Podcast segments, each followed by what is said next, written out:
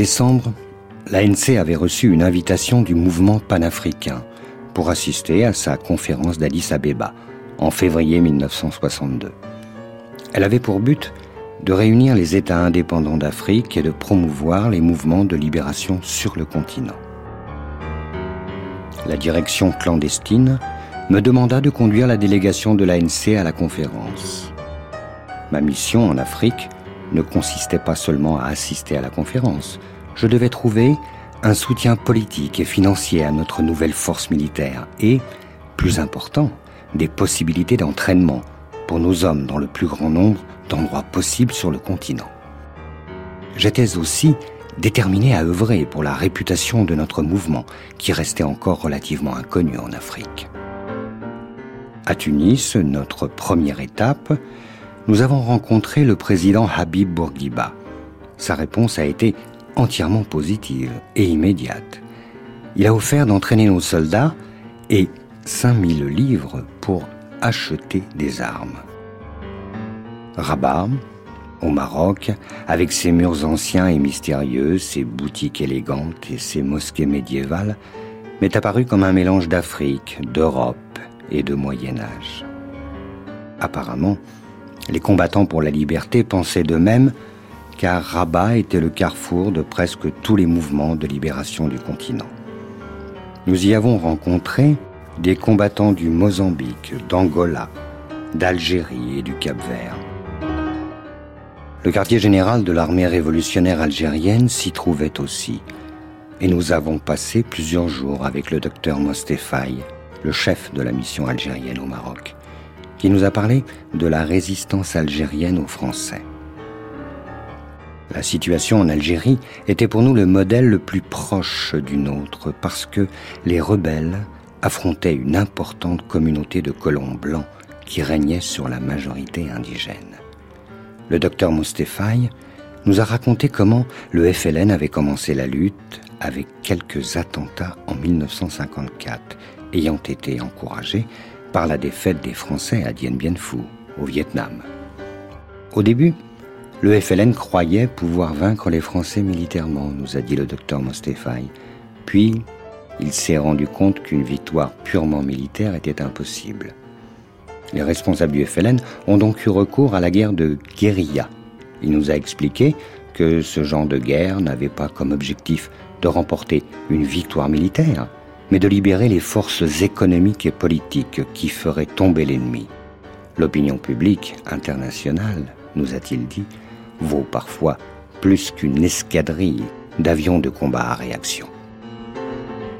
Nelson Mandela, Un long chemin vers la liberté, 1994. Afrique du Sud, une géopolitique en noir et blanc. L'Afrique du Sud a longtemps été une sorte de monstre dominant l'économie du continent africain. Pendant la période de l'apartheid, elle a utilisé cette puissance économique pour imposer des guerres à ses voisins supposés communistes, comme le Mozambique. Elle était persuadée que la poursuite de la colonisation et l'action militaire étaient une sorte de garantie pour le maintien de la minorité blanche au pouvoir. Qu'en est-il aujourd'hui 20 ans après la fête de l'apartheid? Où en est la puissance sud-africaine sur le plan géopolitique? Est-elle un exemple à suivre? Est-elle devenue un pôle de référence ou bien, ou bien, est-elle sur le déclin? Pour en parler aujourd'hui, nous recevons Philippe Hugon. Philippe Hugon, bonjour. Bonjour. Vous êtes professeur émérite à l'Université Paris-Ouest Nanterre-La Défense. Vous êtes aussi directeur de recherche à l'Institut des relations internationales et stratégiques, l'IRIS. Et vous êtes l'auteur de plusieurs livres. Hein. Alors, entre autres, La géopolitique de l'Afrique, chez Armand Collin, dont une nouvelle édition vient de paraître en 2012. Et puis L'économie de l'Afrique, à la découverte, toujours en, en 2012. À côté de vous, c'est un peu le parrain de cette euh, émission, Laurent Larcher. Laurent Larcher, vous êtes euh, journaliste au journal La Croix, qui est le partenaire de, cette émission.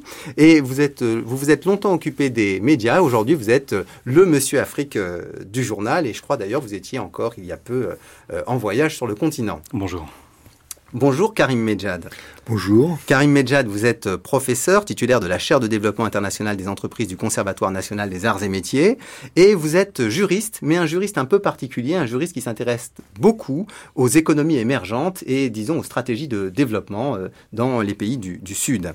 Et puis à côté de vous, alors la junior de, cette émission, euh, Fola Chadé-Soulé, vous êtes euh, doctorante en sciences politiques à Sciences Po, au Centre d'études et de recherche internationale de Série. Et vous avez publié, pardon, bonjour faut et vous avez publié euh, notamment Puissance émergente et multilatéralisme, le cas de l'Afrique du Sud, chez l'Armatan euh, en, 2010.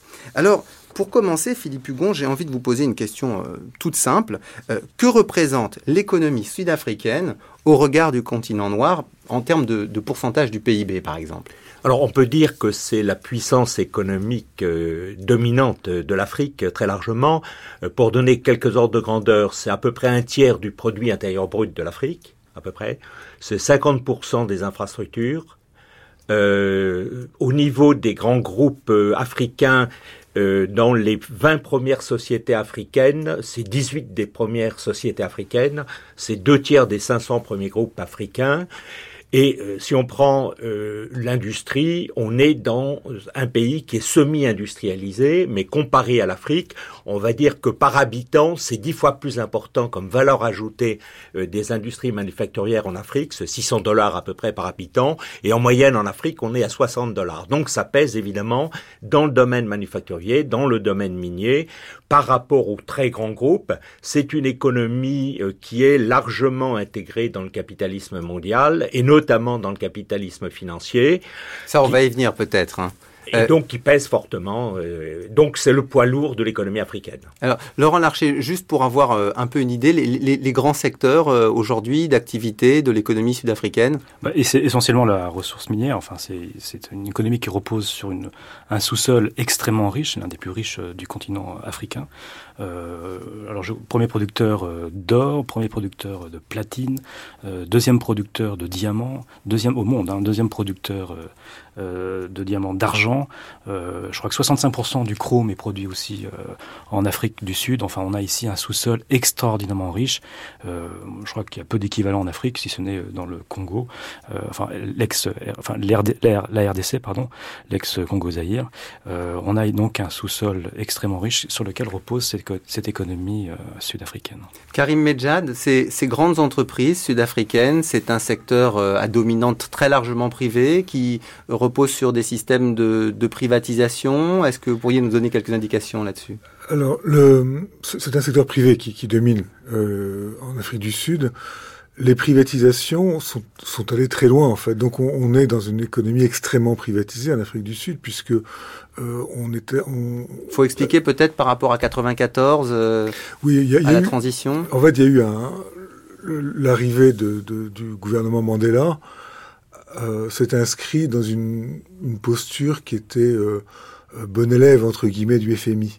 Et euh, c'est sans doute ce, qu'on peut reprocher le plus d'un point de vue politique au gouvernement Mandela, c'est sa politique économique, euh, qui a été euh, d'un d'un néoclassicisme, si vous voulez, qui, qui, est tout à fait contestable, puisque ça a entraîné, en particulier à la fin des années 90, on a privatisé l'eau, ce qui est un des, c'est resté dans les annales, puisque il me semble qu'une des raisons pour lesquelles on, on est très prudent sur la question de privatisation en Afrique du Sud aujourd'hui, c'est à cause de ça. Il y a eu une privatisation de l'eau en Afrique du Sud qui a conduit à une augmentation de plusieurs centaines de pourcents. Euh, euh et on a eu une... Mais qui n'a pas permis l'accès à des populations qui en étaient privées, à des points d'eau? Si, alors d'un côté on a augmenté euh, l'accès, mais d'un autre côté on a privatisé euh, les connexions, ce qui fait que euh, c'était le cas pour c'était le cas pour l'électricité. Et bon, le, le, lieu emblématique c'était Soweto, où au bout du compte, les gens avaient moins d'électricité, moins d'eau qu'à l'époque de l'apartheid. Et c'est ce qui a, alors ça a entraîné euh, euh un certain nombre de tensions et euh, on a introduit l'Afrique du Sud est un des pionniers de l'introduction des compteurs à, euh, à carte. Hmm. C'est-à-dire que bon, euh, plus, plus d'unités, plus d'eau, plus d'électricité, et c'est donc un pays qui, finalement été de façon très surprenante, très radical dans son néolibéralisme et très rapidement après la transition. Euh, Philippe Hugon, euh, quel a été l'impact de la crise euh, économique et financière 2008-2009 sur, sur l'Afrique du Sud? Important ou relativement? Oui, elle a été très importante en 2009, notamment où il y a eu une très forte chute de la croissance, parce que l'économie sud-africaine est largement intégrée dans le système financier international.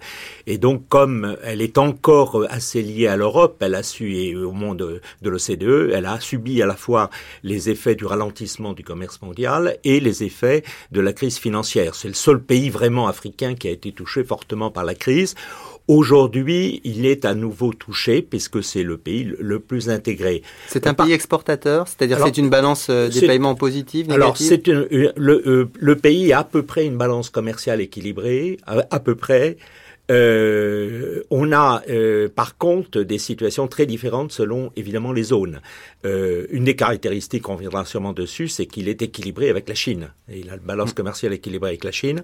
L'Inde est de plus en plus un partenaire important. L'Europe reste importante. Par contre, je voudrais peut-être simplement faire peut-être un petit rappel sur la question de la privatisation. Je crois qu'effectivement, euh, le paradoxe de la politique de la sortie de l'apartheid, c'est que c'est une politique extrêmement libérale économiquement. C'était vraiment la, la rigueur. Euh, il y avait le ministre des Finances, Trevor Manuel, qui a été un garant. C'est ça, le, c'est ça qu'on peut appeler le modèle sud-africain? Non, non, parce que justement, il y a d'autres éléments. Alors, je, je rebondis sur l'eau. Euh, parce que l'eau, c'est vrai, a été privatisée. Et c'est vrai qu'il y a eu beaucoup de privatisation par un parti qui se rattachait, pour une part, dans euh, une logique marxiste euh, pour son aile gauche. Vous pensez à l'ANC, là? Je pense à l'ANC, qui est le parti dominant largement depuis, depuis le, pouvoir de Mandela. c'est l'ANC qui, qui contrôle largement le, la vie politique.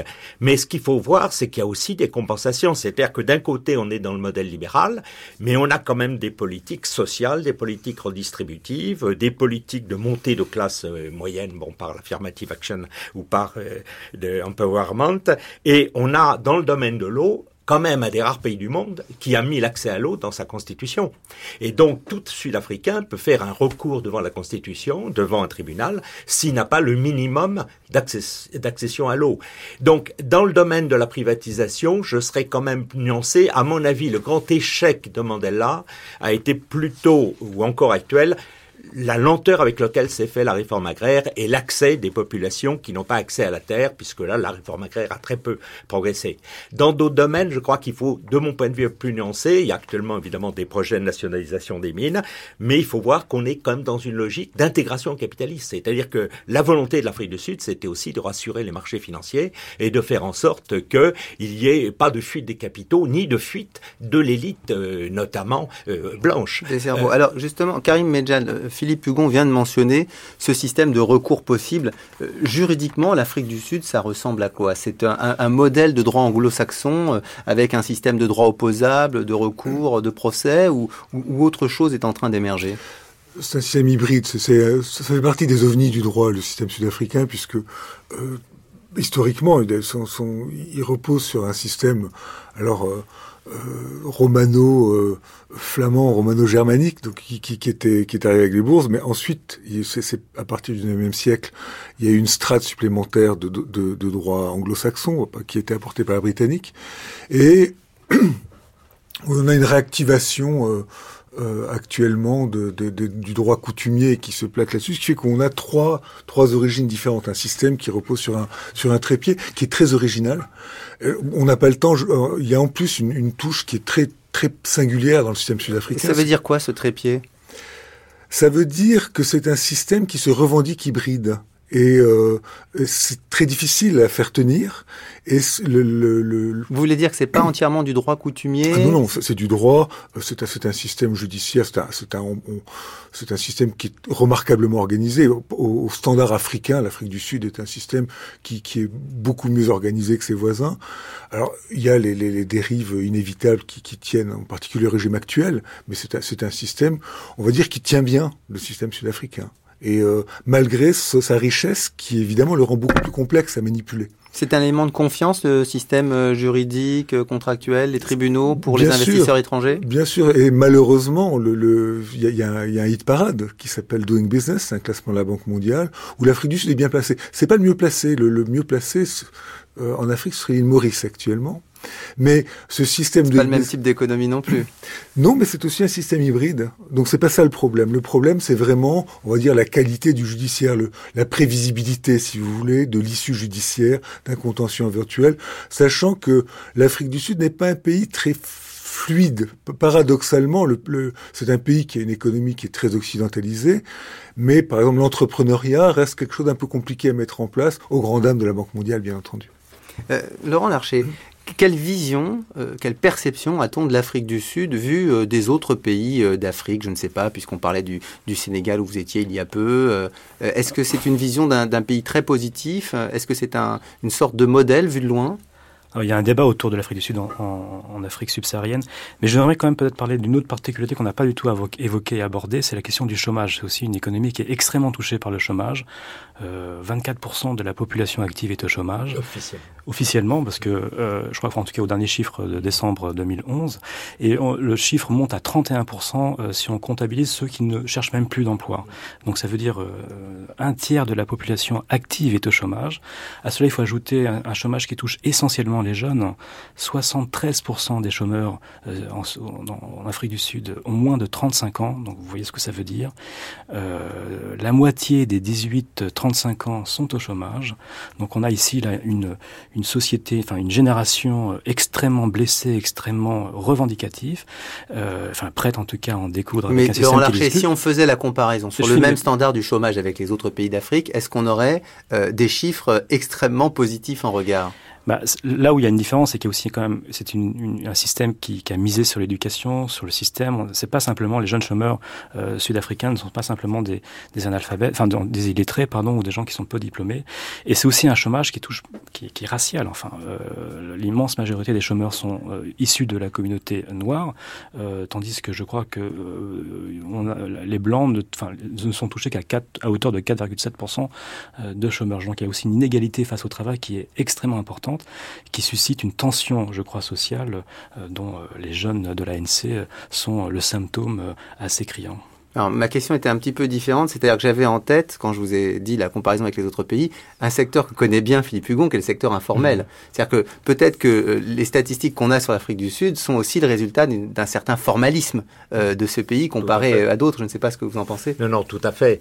Euh, moi, il se trouve que j'avais fait autrefois une conférence sur le secteur informel en Afrique du Sud. effectivement, à l'époque, ça ne disait rien du tout d'employer cette expression parce qu'on ne connaissait pas. On connaissait le salariat, on savait ce qu'était un statut officiel mais on ne savait pas ce qu'était un statut. Alors effectivement, ça c'est une très grande différence. Je crois qu'il faut bien voir que là, on est dans l'héritage historique de l'apartheid, le fait que euh, dans les townships ou dans euh, les, il n'y avait pas de possibilité d'avoir des activités de commerce, on ne pouvait pas être propriétaire de, de sa petite échoppe et ce genre d'activité était interdit. Très réglementé avec ce qu'on a aujourd'hui, c'est des économies euh, parallèles qui sont criminelles ou l'économie de la drogue. Il y a énormément de violence aussi en Afrique du Sud, c'est le deuxième pays au niveau de la criminalité. On a euh, des jeunes qui sont dans cette économie parallèle, mais c'est vrai qu'on a beaucoup moins d'activités diverses qui sont euh, qui fournissent des revenus et qui sont des régulateurs du chômage. Donc on a du vrai chômage euh, en Afrique du Sud. Et je crois que les chiffres qui viennent d'être donnés sont même peut-être, hélas, un peu trop optimistes par rapport à la population des jeunes noirs qui est, à mon avis, à plus de 40% aujourd'hui. donc c'est un vrai problème. Ça, par rapport à, par rapport, je ne sais pas, au Cameroun, au Congo, parce qu'au Sénégal, est-ce qu'on aurait des taux? Moi, c'est ça ma question aussi, c'est de savoir bah, la pertinence d'un modèle. Bah, euh, au, Cameroun, on aurait des activités euh, que euh, les, les, femmes ont dans le commerce, que les hommes. Il y a aussi un problème de tradition d'accès à la terre. J'ai pris le Cameroun, c'est pas par un effet, parce que je sais que vous êtes l'un des spécialistes des bamileke. mais les bamileke sont très importants, c'est vrai, dans l'informel. Mais on n'a pas, en Afrique du Sud, la possibilité, et c'est très vrai pour la terre, il faut savoir que le système de l'apartheid, c'était l'exclusion de la terre, sauf dans les Bantoustans. Donc on n'a pas la tradition d'un rattachement à, la propriété terrienne. Et donc tous ces éléments font qu'on a effectivement du vrai chômage de type occidental. Alors, Fola Chadet-Soulé, justement, vu, euh, vu d'Afrique, euh, vu éventuellement des organisations africaines, est-ce que ce pays peut euh, paraître un modèle ou est-ce que, comme le laissait entendre un peu Laurent Larcher, ça pourrait être un repoussoir? Alors, au, niveau des perceptions de l'Afrique du Sud euh, en Afrique, il faut distinguer deux éléments. Déjà, au niveau du modèle économique, certes, l'Afrique du Sud dispose de multiples atouts et peut servir en fait de, de modèle à, à, suivre en fait pour les autres économies africaines. Mais euh, au niveau politique, c'est un peu plus différent. Alors, l'Afrique du Sud s'est beaucoup investi dans les, organisations régionales, je pense notamment au NEPAD, à l'Union africaine. C'est quoi le NEPAD Le NEPAD, le nouveau partenariat économique euh, pour le développement en Afrique, qui était une idée sud-africaine de plus précisément de Thabo Mbeki, et donc euh, dont, l'objectif est en fait de promouvoir euh, le, développement économique mais aussi social dans nombre euh, d'États africains. L'Afrique du Sud est très active dans toutes ces initiatives-là parce qu'il y, y, avait depuis Mandela, mais surtout sous Mbeki, cette idée qu'il faut apporter des solutions africaines aux problèmes africains en fait. Donc, d'où ces initiatives. Au niveau des perceptions, elles sont je dirais mitigées. Elles sont plutôt bonnes, euh, mais aussi elles suscitent pas mal euh, de, concurrence de la part d'autres pays euh, régionaux africains. Je pense au, au Nigeria, je pense au, au, Kenya, à l'Angola, qui aspirent également à ce statut de leadership politique africain euh, en Afrique. Mais l'Afrique du Sud a pu rentrer dans l'OUA uniquement après la fin de l'apartheid. Exactement. Donc est-ce que depuis c'est devenu une sorte de, de, puissance, je ne sais pas, euh, arbitrale, de référence? Est-ce qu'elle est incontournable en somme? Du moins, elle se présente ainsi. Surtout euh, lorsqu'on voit toute la réforme qui a été organisée de, du passage de l'OUA en, en, Union africaine et le rôle actif de l'Afrique du Sud, aux côtés d'autres États aussi, comme le Nigeria ou, ou même le Sénégal euh, d'Abdoulaye Wade à l'époque. Euh, mais euh, quand, quand, on regarde de plus près, l'Afrique du Sud est perçue aussi comme euh, voulant s'imposer, je dirais, sur nombre de dossiers. Et euh, le, le, cas récent de l'élection de la présidence de la Commission africaine, où il y a une sorte de règle non écrite qui dit que le, ce, ce poste doit aller à un petit pays d'Afrique, pour le moment c'est le Gabon, et où l'Afrique du Sud force vraiment sa candidature pour imposer son ministre de l'Intérieur, est très mal perçu et n'a pas suscité euh, les, les votes d'adhésion. Donc là, vous avez un exemple concret euh, où, les autres pays africains remettent en cause en fait cette attitude à vouloir euh, diriger les instances régionales africaines ou à vouloir s'imposer euh, comme leader. Est-ce que au fond c'est pas perçu l'Afrique du Sud avec sa croissance relativement faible par rapport au reste du continent, hein, je crois que c'est 3%. 3,5, oui. Par rapport en Même moyenne. Peut-être moins cette année. 3,5 oui. pour, 2000, pour 2011. Oui, euh, on sera. Négative en 2009. Hein. Oui, négatif Un en mille- 2009. un- au moins 1,7% en 2009, ce qui est... Et on sera peut-être cette année à moins de 3%. Oui, mais Philippe Hugon, si, si le reste du continent, lui, a une expansion beaucoup plus importante Oui. en termes de croissance. C'est de quel ordre si on essaie de Bah, faire on une... va dire à autour la de louche 5 pour 5. euh, 6, 7, oui. oui, C'est porté par des pays oui. comme le Rwanda, si c'est quand même. Que C'est-à-dire que d'autres puissances régionales comme le Kenya ou le Nigeria euh, affichent, euh, enfin, croissent plus vite. C'est c'est ça en fait euh, le- le- l'enjeu. L'Afrique du Sud, avec ses 3%, comme on disait, est certes la, la- une des grandes euh, puissances économiques africaines. Euh, en, en 1995, elle représentait près de la moitié du PIB africain. Aujourd'hui, elle n'en représente plus qu'un tiers, euh, ce qui est toujours important, mais va plutôt à reculons.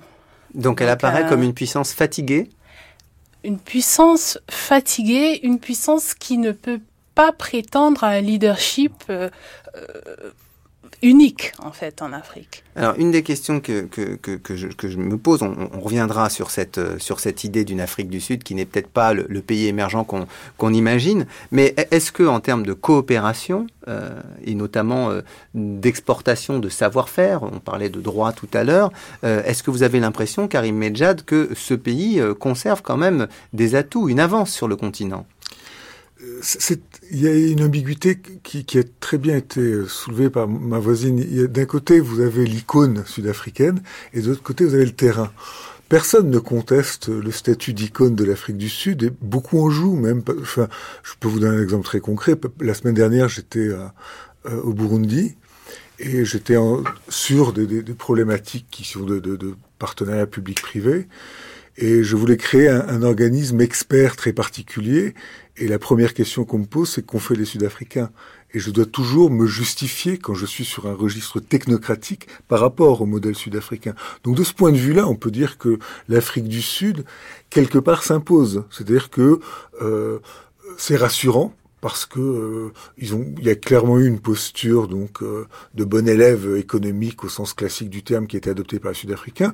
Il y a les préjugés à l'égard de l'Afrique du Sud. C'est un pays qui doit être nécessairement mieux organisé que les autres, puisque de toute manière, euh, il, a, il a son passé. Donc tous ces arguments ensemble font que le modèle sud-africain s'impose euh, quand on parle de réforme, quand on parle donc l'organisation sud-africaine s'impose. Maintenant, sur le plan de euh, son rayonnement proprement dit, c'est beaucoup plus compliqué parce que il y a une question chronologique toute simple. C'est l'Afrique du Sud est la dernière arrivée dans les organisations internationales et ça se paye toujours en termes de sièges. Donc il y a ce premier problème et ce n'est pas anodin que l'Afrique dans les organisations internationales africaines en particulier. Oui, mais c'est pas anodin que l'Afrique du Sud ait tellement cherché était tellement active dans le NEPAD, c'est parce que le NEPAD est une, finalement une, une, initiative récente et où il y avait de l'espace que pouvait occuper l'Afrique du Sud. L'OUA, c'est une autre paire de manches.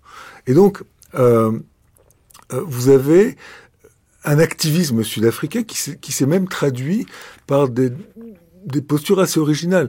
Finalement, l'Afrique du Sud à cause de son, son, statut historique très particulier, pouvait à, un moment caresser l'espoir de peut-être de la passerelle entre l'Afrique anglophone et l'Afrique francophone, et était assez bien accueilli de ce point de vue a pris beaucoup d'initiatives vers l'Afrique francophone, et c'est pour ça que Mbeki était par exemple médiateur en, en Côte d'Ivoire au moment du conflit. Est-ce que c'était lié à des relations qui avaient été établies euh, avant la fin de l'apartheid? Non, c'est réellement une, un activisme euh, de l'Afrique du Sud pour exister comme acteur incontournable de la sous-région. Et, et il y a eu beaucoup d'initiatives qui, qui, était assez, assez bien vu de la part de, de en particulier de Mbeki. Moi, je nuancerais oui, un peu. Moi aussi. Alors, Laurent Larcher. Moi, je pense que, enfin, je suis en partie d'accord avec ce que vous dites, mais il me semble que la politique euh, sud-africaine est aussi euh, alimentée, gouvernée par une forme d'anti-occidentalisation. Pour la, le cas de la Côte d'Ivoire, par exemple, euh, oui, certes, ils ont essayé de jouer un rôle de médiateur, mais enfin, on a bien senti qu'ils étaient plutôt du côté de Bagbo que de Ouattara dans cette histoire. Euh, Rappelez-vous la crise libyenne, euh, la crise libyenne, l'Afrique du Sud a pris parti avec la Chine d'ailleurs et, euh, et, la Russie contre l'intervention de, l'OTAN. Euh, leur intervention au Burundi est, exacte, mais ça tient aussi à, comment dire à, l'histoire de ce pays, à ce, génocide entre Tutsi et Hutu et Mandela apparaissant comme l'un des grands médiateurs possibles pour sortir de cette crise. Euh, et enfin, je dirais que il y a un grand conflit aujourd'hui entre l'Afrique francophone et l'Afrique anglophone, euh, et clairement, l'Afrique du Sud joue la carte francophone contre l'Afrique, euh, euh, la, enfin, pardon, la carte tout ça, de l'Afrique anglophone contre l'Afrique francophone, et il découvre, un, je veux dire, un adversaire qu'il ne soupçonnait pas, qui est le Nigeria, qui ne tombe pas dans ce, dans ce, je dirais, dans cette, dans cette, dans ce choc des cultures, et aurait tendance à, à travailler et à scier, je dis, à affaiblir le poids, je crois, de l'Afrique du Sud sur la scène africaine. Je sais pas si vous êtes d'accord. Philippe, oui, bon, alors je vais vous donner la parole, mais justement, j'allais vous demander l'Afrique du Sud c'est ce que laissait entendre Karim Medjad, n'appartiendrait plus au bloc occidental. C'est-à-dire que ce pays qui a été un des piliers de la lutte anticommuniste, en tout cas il se présentait comme tel, aujourd'hui n'aurait plus rien à voir avec les pays de l'Ouest? Non, moi j'irai pas jusque-là. Il y a des tensions, c'est sûr, entre la politique extérieure de la France et le monde de la francophonie et euh, l'Afrique du Sud et le monde euh, des anglophones. Ça, ça me paraît évident et on l'a vu dans les différents dossiers. On, a parlé de la Côte d'Ivoire, on pourrait prendre le dossier de Madagascar ou d'autres dossiers où il y a eu des fortes tensions. Euh, ceci étant, moi je pense que l'Afrique du Sud reste un allié fidèle des États-Unis euh, est quand même assez liée à la Grande-Bretagne dans sa politique. Alors, elle se veut évidemment la puissance dominante de l'Afrique, donc une Pax Africana, donc la solution africaine aux problèmes africains qui ont été rappelés tout à l'heure. Euh, elle euh, a aussi, ce qui est une particularité, la dette de l'apartheid à gérer. Il faut savoir que beaucoup de relations, au fond, on les explique par ce qui s'est passé historiquement. Les liens avec Mugabe, c'est parce que Mugabe a été euh, un agent de lutte contre l'apartheid. Pourquoi Bagbo a-t-il été soutenu? C'est aussi parce que Bagbo avait pris position contre l'apartheid à l'époque de Fouet-de-Boigny. Pourquoi? Et donc, on relie l'histoire aussi par les liens entre l'ANC et ce qui s'est passé avec un certain nombre de pays africains. Mais euh, pour rester là-dessus, est-ce que euh, les grands investisseurs de l'époque de l'apartheid, c'est-à-dire l'Angleterre et les États-Unis, sont encore aujourd'hui de grands investisseurs en Afrique du Sud Il reste important, il faut savoir, et, c'est dans les deux côtés. Par exemple, euh, la, la grande entreprise sud-africaine, c'est anglo-américaine, euh, c'est la De Beers, qui, dont le siège maintenant est à Londres, mais qui est quand même extrêmement présente en Afrique du Sud. Euh, les grands groupes sud-africains, certains se sont multinationalisés, ont leur siège en Suisse, c'est le cas de Richemont, qui est un groupe sud-africain qui est actuellement en Suisse, euh, mais il y a beaucoup d'investisseurs américains, d'investisseurs britanniques, et au fond, le regard de la bourse de John Exbourg, c'est largement aussi lié à Londres. Donc, moi, je pense qu'il y a des liens, et, et dans la puissance, moi, je voudrais quand même dans la puissance sud-africaine, il y a comme deux éléments qu'il faut rappeler aussi. Il y a la puissance militaire, c'est la seule puissance militaire africaine, y compris comme producteur, le dixième producteur d'armes, et une armée qui effectivement a des problèmes, mais quand même, c'est une puissance régionale militaire, notamment dans la zone d'Afrique australe. C'est absolument évident. Et c'est quand même un pays qui rayonne par ses groupes multinationaux dans tous les pays africains part dans le domaine des télécommunications, dans le domaine des mines, dans le domaine de l'agroalimentaire. Aujourd'hui, les gros investisseurs dans le domaine de rachat de terre, c'est pas simplement les Chinois, les Indiens, c'est aussi les Sud-Africains. Donc, il y a aussi une présence sud-africaine dans le champ de l'économie aujourd'hui. Et l'Afrique du Sud, de ce point de vue-là, les grands groupes sont en compétition avec les grands groupes multinationaux. Donc ça, c'est aussi un élément de la puissance sud-africaine. Alors, faut l'achat des soulets, là, on en a quand même parlé à plusieurs reprises. Euh, L'Inde, la Chine, évidemment, tout de suite, on pense au Brésil, à la Russie, on pense aux BRICS. Est-ce que l'Afrique du Sud se, rapproche de ces pays euh, des BRICS, euh, ces pays émergents, ces nouvelles puissances économiques? Est-ce qu'elle leur est comparable ou pas?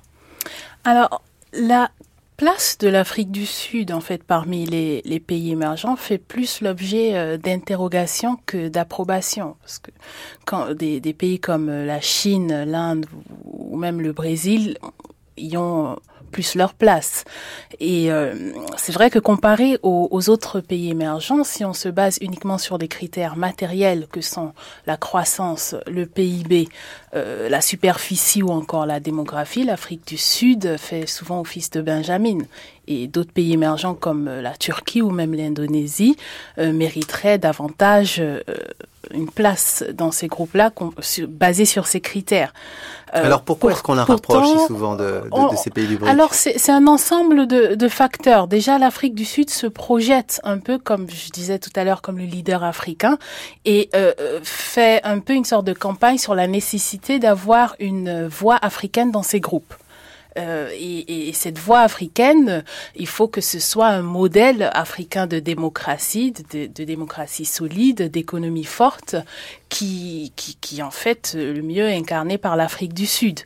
Et euh, au, niveau politique, l'Afrique du Sud utilise en fait ces forums pour se projeter comme je dirais, la principale puissance émergente africaine qui, euh, euh, mérite sa place dans des, des, conseils très fermés, que ce soit le Conseil de sécurité de l'ONU, ou bien qui peut le mieux porter euh, les préoccupations de, de, pays du Sud, des pays en développement et aussi des pays africains dans ces forums-là. Ce que vous êtes en train de me dire, c'est que l'Afrique du Sud n'est inscrite dans ce système des BRICS que parce qu'on veut un représentant du continent africain. Alors, je dirais que elle joue beaucoup sur ce euh, sur, ce terrain-là. Alors ça, c'est au niveau politique. Au niveau économique, l'Afrique du Sud euh, présente un peu sa candidature, surtout dans les BRICS, comme euh, étant une sorte de porte d'entrée en Afrique pour les investissements. C'est-à-dire que euh, les investissements étrangers provenant des, des, des pays de l'Union européenne, des États-Unis, mais aussi d'autres pays émergents, je pense notamment à la Chine, à l'Inde et au Brésil, l'Afrique du Sud présente comme l'interlocuteur privilégié qui a une bonne maîtrise du continent, euh, d'où sa justification à entrer dans ces clubs. Alors tout à l'heure, avec Laurent Larcher, euh, vous évoquiez euh, une concurrence d'autres États, notamment le, Nigeria, le, Kenya. Pourquoi ne peuvent-ils pas trouver, je m'adresse à Laurent Larcher, cette place dans ce type de forum? Vous parlez du Nigeria ben, Il faut les inviter, il faut le Nigeria, c'est tout à fait étonnant parce que le Nigeria est un, un pays continent pratiquement qui est totalement ignoré euh, sur la scène, enfin très très peu en tout cas intéressé. On s'intéresse assez peu, trop peu. Euh, je ne sais pas pourquoi d'ailleurs, mais le Nigeria souffre d'une d'un crédit auprès euh, de, de, la scène internationale, alors que c'est quand même le pays le plus peuplé d'Afrique, 160 millions d'habitants. On dit qu'en 2050, ce serait le troisième pays le plus peuplé au monde. Euh, le Nigeria n'a pas encore trouvé sa place. Et, mais c'est aussi un pays qui vit très, enfin qui est tellement compliqué, tellement euh, violent également. Mais oui, si on veut, c'est ce que j'allais vous dire, si on veut pousser la, comparaison, euh, le Nigeria a encore euh, des conflits de minorités extrêmement graves, une violence quotidienne, bon ça, on, en parlera de, demain pour, pour le cas de l'Afrique du Sud, mais une violence quotidienne qui est extrêmement élevée, une sécurité d'investissement qui n'est pas absolument bon, et, et, et, alors effectivement une ressource pétrolière qui est un atout, mais qui je crois est peut-être l'arbre qui cache la forêt, c'est-à-dire que derrière le, développement économique du pays n'a rien de comparable avec l'Afrique du Sud. Oui, mais ça tient aussi au régime, enfin à ce régime très corrompu, euh, à cette captation des, euh, des ressources pétrolières au profit d'une petite minorité, euh, l'abandon du Nord, l'incapacité au fond du Nigeria à s'adresser à, à, tout le monde, un échec de l'appareil étatique puissant. Enfin, le Nigeria est traversé effectivement par des faiblesses terribles. En puissance, en tout cas, cet, cet État est en puissance effectivement le, devrait être le leadership de la, enfin devrait avoir le leadership pardon de, de l'Afrique. Et Fola Soulé, euh, pardon, Fola Soulé, vous parliez aussi de, de du Kenya euh, comme euh, concurrent potentiel pour l'Afrique du Sud. Sur, sur, quelle sur quelle base? À partir de, de quel domaine économique particulier ou de quelle puissance? C'est notamment au niveau des investissements, des investissements directs à l'étranger, donc provenant des, des, des, grandes multinationales. je disais tout à l'heure que l'Afrique du Sud se présente comme la porte d'entrée en Afrique. Ça, c'était le cas euh, surtout euh, dans les années euh, d'après apartheid mais depuis, je dirais, cinq ans, l'Afrique du Sud a vraiment une sérieuse concurrence provenant de ces pays, que ce soit le Kenya, on parlait de Maurice tout à l'heure, mais aussi du Nigeria. Et c'est donc l'idée, c'est de le Kenya attire de plus en plus les sièges euh, commerciaux des grandes entreprises euh, multinationales, que ce soit euh, dans le domaine de l'agroalimentaire ou, ou, même de, de voilà de l'électrique, des technologies. Le, le Kenya met en place une sorte d'environnement favorable pour les affaires qui attire davantage les, les, les, investisseurs étrangers. Malgré les crises récentes que le régime politique a connues Oui, malgré les crises, euh, le Kenya a su mettre en place. Alors, les crises, euh, vous parlez de, 2008, des élections, voilà. Mais euh, cela n'empêche pas que le Kenya soit toujours vu, de par aussi l'émergence de sa classe moyenne, comme un pays très intéressant pour ces investisseurs-là. Alors Philippe Hugon, euh, dans cette euh, dimension euh, de concurrence politique et, économique internationale, si on essaie de, reprendre un petit peu les atouts de l'Afrique du Sud, quels sont-ils? Bah, je pense quand même c'est une économie beaucoup plus diversifiée que les autres économies. On a parlé du Nigeria qui reste fondamentalement quand même une économie pétrolière, mais qui a évidemment d'énormes potentialités. Euh, les atouts de l'Afrique du Sud, euh, au-delà de la diversification de son économie, c'est, je le rappelais, la puissance militaire, puisque c'est quand même une, puissance qui a renoncé à l'arme atomique alors qu'elle l'avait, mais qui potentiellement peut l'avoir éventuellement, et donc ça pèse également dans les rapports de force internationaux. C'est à mon avis le candidat qui est le plus vraisemblable pour être membre permanent au Conseil de sécurité, mais ça évidemment on peut en débattre puisqu'il y a d'autres candidats comme le Nigeria ou l'Égypte ou d'autres pays africains. Euh, on est quand même dans une société aussi, et les groupes, la grande différence avec le Kenya, c'est que le Kenya est effectivement un lieu d'attractivité des investissements, notamment des sièges de multinationales, mais ce n'est pas un grand investisseur en Afrique. Alors qu'au contraire, l'Afrique le, du Sud est un très gros investisseur. C'est le premier investisseur, ah, le premier investisseur africain, africain. Euh, c'est et donc il joue, il est pratiquement dans tous les pays aujourd'hui. Euh, il est présent, y compris dans des technologies très en avance. C'est-à-dire que l'Afrique du Sud est aussi compétente dans des très hauts niveaux technologiques. Alors justement, est-ce que vous pourriez développer euh, bah, notamment ce qui concerne bah, l'économie de la connaissance, l'informatisation, l'éducation Tout ce qui est euh, effectivement l'éducation. Il y a quand même un niveau d'éducation et des, y compris des, des universités à distance, etc. qu'on pourrait citer. Le niveau de la recherche est nettement plus développé en Afrique du Sud que dans les autres pays africains. Mais on a aussi des avancées dans le domaine des nouvelles technologies de l'information et de la communication, où l'Afrique du Sud est très très performante. Et puis tout ce qui est lié quand même aux technologies liées aux militaires. Il faut savoir que les ventes d'armes, c'est aussi derrière, ça incorpore de la technologie à haut niveau.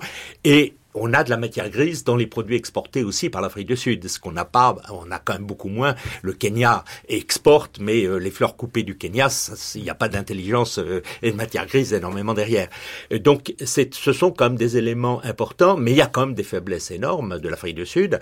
D'abord, c'est sa relative stagnation démographique. C'est taux de VIH/SIDA dont on n'a pas parlé, qui est un véritable fléau. Euh, on aura l'occasion de revenir euh, avec je une pense, émission sur, la, questions, santé, effectivement. Mais la santé est quand même un élément très préoccupant.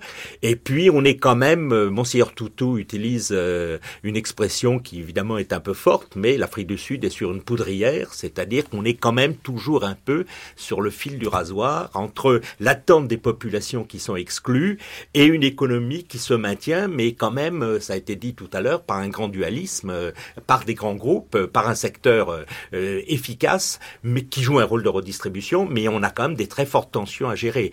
Et je crois que la grande faiblesse de l'Afrique du Sud, pour que ça soit véritablement une puissance dominante, c'est le fait qu'elle a des problèmes d'intégration interne d'intégration de ces populations, mais aussi, on n'a pas parlé du tout, de l'intégration des, immigrés, parce que l'Afrique du Sud a aussi des dettes qui sont liées à l'apartheid, d'accueil d'un certain nombre de populations, et je pense notamment aux Zimbabwéens actuellement, euh, qui sont présents en Afrique du Sud. Donc elle a des défis internes également considérables qui nuisent évidemment à sa possibilité d'être une puissance dominante euh, en dehors de la région d'Afrique australe. Alors Karim Medjad, quel type de garantie euh, juridiquement un pays comme l'Afrique du Sud peut apporter? Et on pourrait, euh, on peut d'ailleurs, si, vous le souhaitez, développer cette, euh, cette idée de, des changements qu'une population, une arrivée d'immigrés peut changer. C'est vrai qu'on a des, des, problèmes de statistiques démographiques puisqu'il y a eu un recensement il y a quelques années, mais le, recensement est en cours, donc on n'a pas les, les, nouvelles données pour la pour l'Afrique du Sud. Donc comment est-ce qu'on peut se garantir de ce côté-là, si tant est que ça ait un sens sur le continent africain Enfin, il y, a un point qui a été évoqué de temps en autre sur lequel je voudrais insister, c'est l'un des, des, gros problèmes de l'Afrique du Sud pour attirer des investisseurs étrangers, c'est en cela qu'il n'est pas compétitif par rapport à d'autres pays, c'est son insécurité. Et euh, de ce point de vue-là, effectivement, le Kenya, bon, passé la crise, est un pays qui est beaucoup plus confortable et beaucoup plus attractif que l'Afrique du Sud. Et tant que ce problème n'aura pas été résolu, donc ce qui sous-entend de résoudre ce qui est derrière l'insécurité, c'est-à-dire les, les, les, le fossé absolument colossal qui existe entre les riches et les pauvres en Afrique du Sud. Et là, on retrouve effectivement cette espèce de Suisse qui est posée sur un pays du tiers-monde. Tant qu'on n'a pas résolu ça, l'Afrique du Sud n'aura pas vraiment sa chance de s'imposer comme la puissance qu'elle veut devenir. C'est-à-dire que même les infrastructures existantes, c'est-à-dire c'est quand même quand on est très frappé quand on va en Afrique du Sud des euh, structures routières, euh, aéroportuaires, portuaires, euh, des infrastructures touristiques, enfin tous ces dépliants, j'allais dire que les uns et les autres on, on, a pu voir, même cette avance là n'est pas suffisante pour euh, créer une confiance, euh, renforcer encore les, les, les, dynamiques de développement économique Derrière, enfin, la question de, de, de l'Afrique du Sud qui s'impose régionalement, c'est aussi quelque chose qui dépend de la région alentour. Et le problème de l'Afrique, c'est quand même les infrastructures. Alors que, que le, les infrastructures sont extraordinairement développées en Afrique du Sud au regard des voisins, c'est incontestable. Maintenant, pour communiquer avec les voisins, on a toujours les mêmes problèmes. Et euh, aller en Afrique, euh, aller par la route en Afrique du Sud, c'est compliqué. C'est-à-dire que l'Afrique du Sud a un problème physique de rayonnement parce que dès qu'on sort d'Afrique, dès qu'on sort d'Afrique du Sud, les magnifiques infrastructures que vous avez vues en Afrique du Sud ne sont plus là. Et c'est là, que euh, le, l'Afrique du Sud est quelque part dépendante. Quelque part, le développement de l'Afrique du Sud est bridé par le sous-développement de ses voisins. Puisque le potentiel de rayonnement est bridé par l'absence d'infrastructures. Alors vous trouverez... C'est ce qui explique que l'Afrique du Sud veuille tant investir euh, sur le continent pour euh, essayer éventuellement de, de, renforcer cette espèce de, de, réseau euh, presque territorial dont vous parlez? Enfin, je, je ne sais pas. Il y a, évidemment d'autres raisons. Mais ce qu'on observe depuis la fin de l'apartheid, c'est quand l'Afrique du Sud a beaucoup tâtonné. C'est-à-dire que on l'a vu partout. Et euh, la, stratégie de, de, la stratégie de domination régionale de l'Afrique du Sud, pour moi, n'est toujours pas claire. Je n'arrive pas à comprendre exactement où l'Afrique du Sud veut s'imposer et aux yeux de qui. Et euh, alors, euh, on parlait tout à l'heure de cette question de francophone anglophone. L'Afrique du Sud est le seul pays anglophone qui, à un moment donné, ils l'ont pas fait, mais ça fait partie des tâtonnements, qui, à un moment donné, ont envisagé la possibilité, comme ils réformer leur système juridique, d'adhérer à l'OADA, qui est donc ce système unifié euh, de l'Afrique francophone, qui est le, je dirais, l'un des grands outils du maintien de la domination de la France en Afrique francophone, quand même l'OADA. À un moment donné, ce que c'est que l'OADA C'est un système de normes euh, de droit des affaires, c'est un droit des affaires unifié pour l'Afrique francophone. Et c'est une façon pour la France, évidemment, qui est, qui est derrière cela, de, de faire perdurer, on va dire, sa mainmise culturelle, si vous voulez, sur le, fonctionnement du droit d'affaires. À un moment donné, l'Afrique, l'Afrique du Sud était neutre. Je dis, moi, finalement, puisqu'on révolutionne tout chez nous, pourquoi pas adopter un nouveau droit? Et pourquoi pas celui-là, qui est un droit, effectivement, qui a, des qualités? C'est-à-dire que l'Afrique du Sud, à un moment donné, envisageait d'adhérer à un traité qui dit que la langue de fonctionnement est le français quand même du, traité. Donc ils ont été très loin dans leur tâtonnement donc il faut leur rendre cette justice-là. Ils ont beaucoup, ils, ils n'ont ils n'ont reculé devant aucune option. L'inconvénient, c'est qu'ils ont beaucoup tâtonné et qu'il y a beaucoup de choses qui, n'ont pas avancé. Alors, faut lâcher des souliers. Il y a une phrase de Karim Medjad qui, qui m'a fait réagir, qui devrait vous faire réagir. L'Afrique du Sud avance à tâtons, mais on ne sait pas aux yeux de qui. Or, vous qui travaillez sur la, stratégie multilatérale de ce pays, euh, aux yeux de qui l'Afrique du Sud veut-elle s'imposer? Alors, l'Afrique du Sud veut se projeter comme euh, le, le, modèle et le leader euh, africain aux yeux de l'extérieur, c'est-à-dire des grandes puissances notamment, euh, les grandes puissances que ce soit les États-Unis, les pays de l'Union européenne, et donc justifier en fait un peu sa position dans des groupes comme le G20 le, G20 financier, mais aussi euh, au sein des, organismes internationaux comme euh, les Nations Unies ou encore euh, l'OMC, comme en fait capable de, porter la, voix de ce continent et d'être l'interlocuteur privilégié lorsqu'il faut mettre en place ne serait-ce qu'une mission de médiation dans les crises sur le continent africain, mais aussi le déploiement des missions de maintien de la paix de l'ONU et jusque-là, elle a plutôt bien réussi, surtout dans, dans la période post-apartheid. On parlait du rayonnement de Nelson Mandela, mais aussi après sous. Mais est-ce que c'était pas au fond un rayonnement personnel C'est les deux. Qu'un rayonnement oui, oui, On, on parle, enfin, Thabo Mbeki a dirais, promu la notion de renaissance africaine, mais c'est surtout une renaissance sud-africaine que, que, que l'Afrique du Sud cherchait à travers toutes ces, euh, toutes initiatives. Il faut savoir que euh, pendant la période apartheid, euh, en fait, et, surtout à son abolition, l'Afrique du Sud a voulu vraiment opérer une sorte d'ancrage africain. Elle était très, elle était trop souvent perçue par les autres pays africains comme une extension européenne en Afrique. Une sorte de euh, puissance coloniale. Euh, exactement, une sorte de puissance coloniale. Et donc, toutes ces initiatives, toute cette rhétorique officielle, euh, toutes ces priorités, la priorité africaine qui est là, une des principales priorités de la, de la, de la politique étrangère sud-africaine euh, sous l'ensemble des, des gouvernements euh, post-apartheid, elle est vraiment mise en œuvre dans le but aussi de, de, de repositionner l'Afrique du Sud comme un pays africain et, euh, comme aussi un, modèle. Alors, pour étendre le regard, parce qu'il y a quand même euh, un, pays euh, avec lequel l'Afrique du Sud a eu des relations particulières, je pense à Mandela. Mandela a un petit-fils qui s'appelle Gaddafi, et il a eu des relations très particulières avec la Libye. et notamment, Winnie Mandela était aussi un des, parrains de ce pays. Donc moi, ce que j'aimerais comprendre, c'est aux yeux de qui? C'est-à-dire la Libye comme élément du continent africain, ou alors des relations un petit peu particulières avec d'autres pays. Je, pense à ça parce qu'en 2003, euh, l'Afrique du Sud fait partie de ceux qui refusent euh, l'intervention en Irak. Donc c'était la, la, question qui, qui, venait derrière, c'était est-ce qu'il n'y a pas aussi un, un, autre axe auquel songe l'Afrique du Sud? On a parlé des BRICS tout à l'heure. Euh, quid des relations avec, le, le, avec, avec ce type de, de puissance? Laurent Larcher, peut-être juste sur la Libye, ensuite Karim Medjad Et surtout, moi je pense qu'il y a un nouvel axe qui est en train de se dessiner du point de vue de la géopolitique. Il y a évidemment euh, enfin, Moscou-Pékin, mais qui, qui, est en train de, de venir jusqu'en Afrique du Sud. Euh, on a une forme d'alignement, il me semble, sur des grandes questions internationales. Alors, sur quel type de... Bah, la, Libye, Par, la Libye, par exemple, c'était tout à fait clair.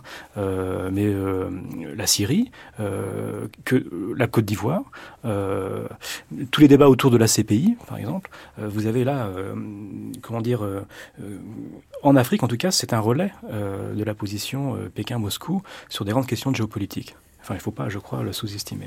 Karim Medjad, je crois que vous vouliez dire un mot là-dessus. Oui, je pense qu'il faut.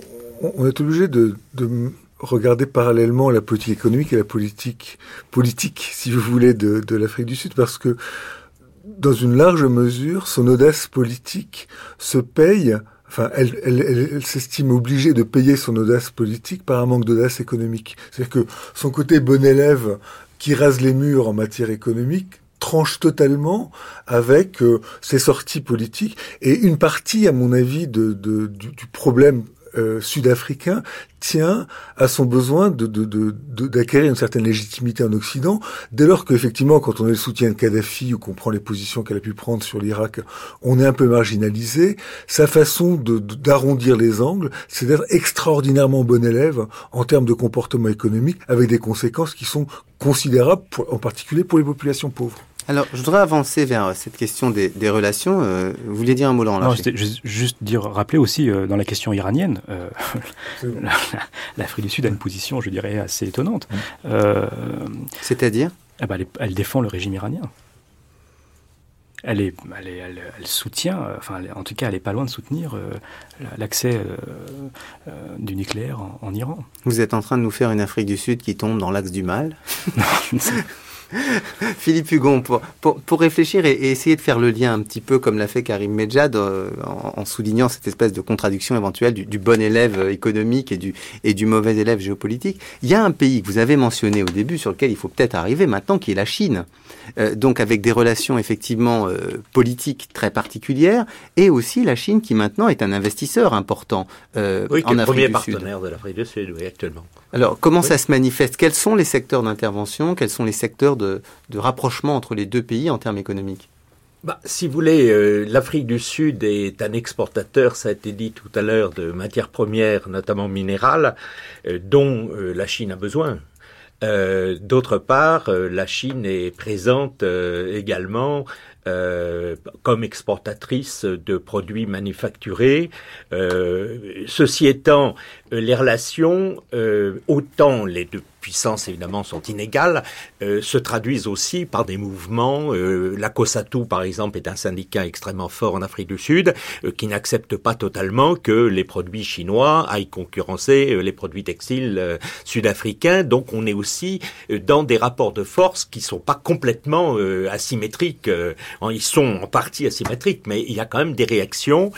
Euh, moi, je pense actuellement que la politique euh, de l'Afrique du Sud est effectivement euh, liée économiquement quand même au monde capitaliste occidental, hein, fondamentalement. Donc il y a comme des intérêts très forts. C'est pour ça que je dis que c'est, elle est quand même liée à la Grande-Bretagne et aux États-Unis. Comme l'Australie, c'est quelque chose de comparable un peu? D'une certaine manière, oui, oui, d'une certaine manière, euh, même si la population n'est pas la même évidemment et on n'est pas dans les mêmes euh, organisations euh, et l'histoire de l'apartheid n'est pas la même.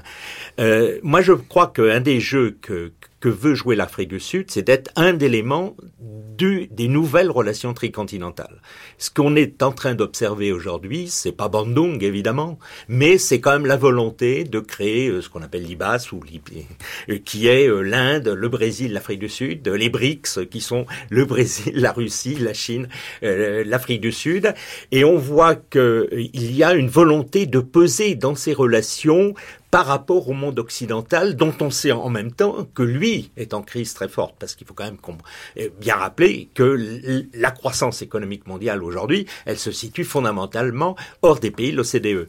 Donc, je crois que le jeu de l'Afrique du Sud, qui évidemment n'est pas le, celui qui domine à l'intérieur, je pense qu'il peut s'expliquer dans, dans, dans ces relations tricontinentales est-ce que c'est un alignement sur la Russie? Je n'en suis pas sûr. Il y a eu des liens avec la Russie, mais euh, c'est vrai qu'il y a eu une visite idéologique. Vous voulez dire? Mm. C'était bah, le, c'est le passé bah, soviétique qui revient, ce qui fait retour? Il faut quand même savoir effectivement que dans la politique sud-africaine, il faut jamais oublier ce qu'a été le passé, ceux qui l'ont soutenu, et donc quand même il y a une tradition marxiste, une tradition des liens avec la Russie qui s'appelait l'URSS. C'est quand même présent au sein de l'ANC ces avec questions. Cuba. Et avec Cuba, bien entendu. Ça fait partie du jeu. Mais moi, je pense que la logique de l'Afrique du Sud est plutôt une logique, non pas de basculer dans un camp anti-occidental, mais d'être à la fois dans le champ occidental d'un point de vue économique et dans le champ du tricontinentalisme, si l'on peut l'exprimer comme ça, dans le champ géopolitique. Alors on s'approche de la fin de l'émission. J'avais envie de donner la parole plutôt à la Benjamine,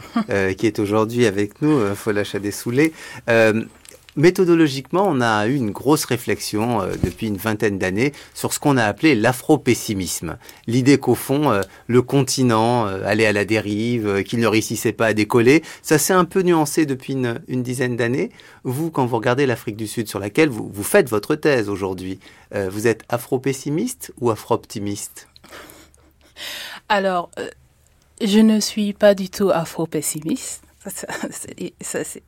Euh, ah, plutôt, je dirais, euh, quand on regarde aujourd'hui les, les, relations euh, géopolitiques en Afrique ou bien même euh, la place de l'Afrique du Sud, je dirais que même si l'Afrique du Sud est, on, on, disait tout à l'heure, peut-être pas en déclin, mais disons avec une croissance un peu plus faible, la montée des autres puissances régionales que ce soit le Kenya, mais aussi l'Angola, euh, plus ou moins le Nigeria, le Ghana, dont on n'a pas trop parlé, euh, entraîne une sorte de rééquilibrage en fait des puissances en Afrique et favorise ce qu'on ce qu'on appelle l'émergence africaine et euh, font qu'aujourd'hui l'Afrique dans son ensemble est quand même le le deuxième continent euh, à, à, croissance la plus élevée en, dans le monde, après l'Asie. Et donc, tous ces éléments-là euh, sont plutôt des notes d'optimisme que de pessimisme. vous nous aurez donné des, des raisons d'espérer, même si la plupart des pays que vous avez cités sont des pays anglophones. Mais bon, nous, les francophones, nous garderons la culture.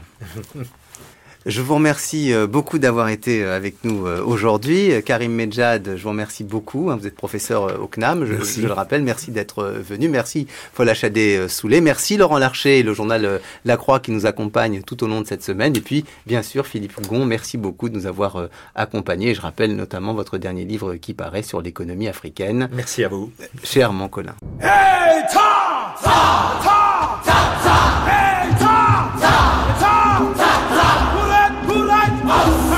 ah, ah.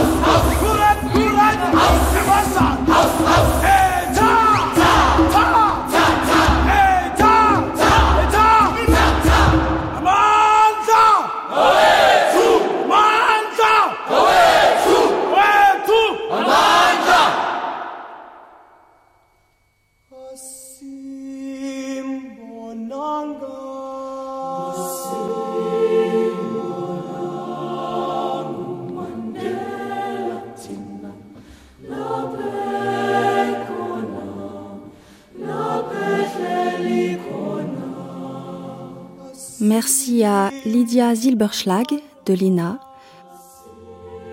Dominique Millet pour les archives étrangères,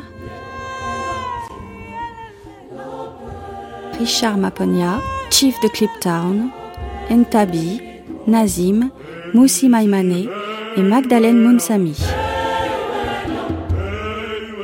Philippe Hugon, Karim Medjad, Laurent Larcher, Fola Chadé, Ayodele Soulé Kondou.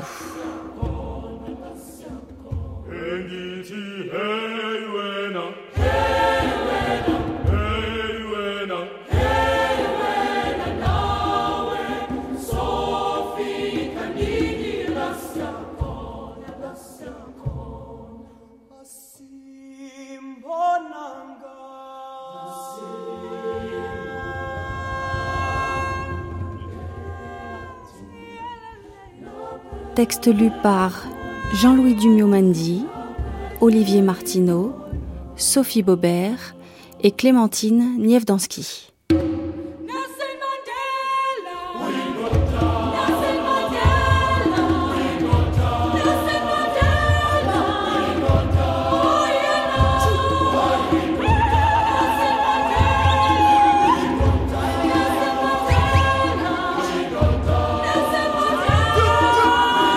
Attachée d'émission, Meryl Moneghetti et Clara Paradas, avec l'aide de Marion Malafos. Assistance en Afrique du Sud, Zigaye Doubé, Melinda Fantou et Karen Olofsson.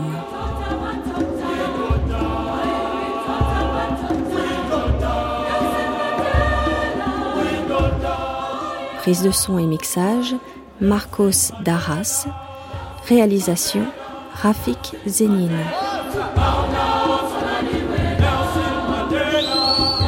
Nelson Mandela, Le rêve d'une nation, une grande traversée de Fabrice d'Almeida.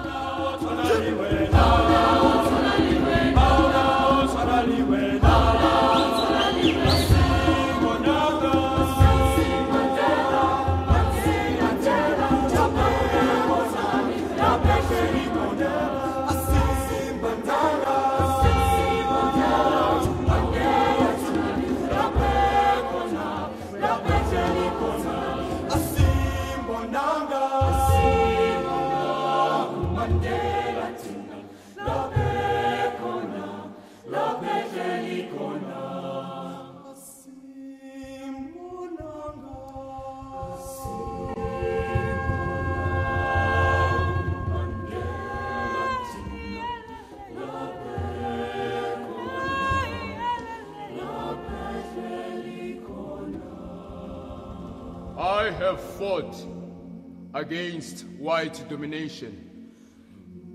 And I have fought against black domination. I have carried an ideal of a democratic and free society in which all persons live together in harmony and with equal opportunities.